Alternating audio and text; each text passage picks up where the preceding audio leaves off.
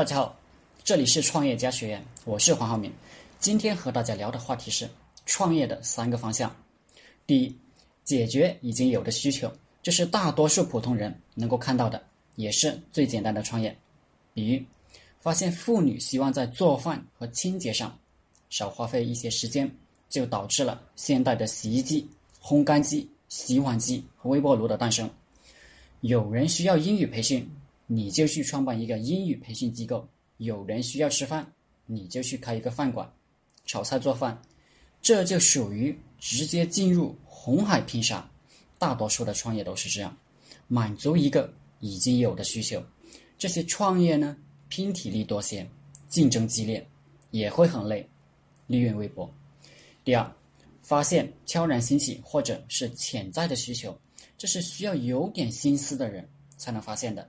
比如这两年做微信自媒体创业的，有很多人成功了。再比如，我国改革开放造成很多地方的水质发生恶化，娃哈哈、乐百氏等公司遇见一个正在兴起的瓶装水市场。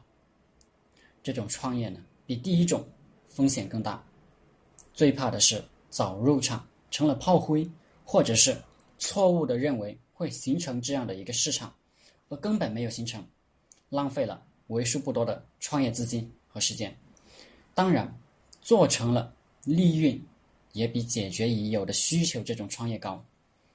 第三种，就是推出一项谁也没见过，甚至连想都没想过的产品或者服务，比如二十世纪五十年代。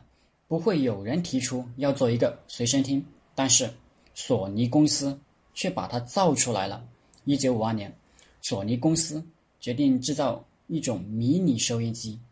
当时收音机都是用真空管做的，世界上还没有哪家公司成功的把晶体管技术应用应用于收音机这种消费品。当索尼公司把这个想吃螃蟹的计划。告诉一位外面的顾问时，对方说：“晶体管收音机，你们有没有搞错？即便是在美国，晶体管也只是用在不以赚钱为目的的国防用途上。就算你们做得出应用晶体管的消费产品，又有谁买得起原件如此昂贵的收音机？可是索尼公司认为，既然大家都认为。”晶体管在商业上行不通，而这恰好是这个创新更有意义。事实上，索尼的工程师对于以索尼这么小的企业要做外人认为如不可及、登月般的事情，不但不害怕，反而感到了极大的刺激。结果，索尼不但制造出了迷你收音机，实现了梦想，而且还将这个创新普及到了这个世界。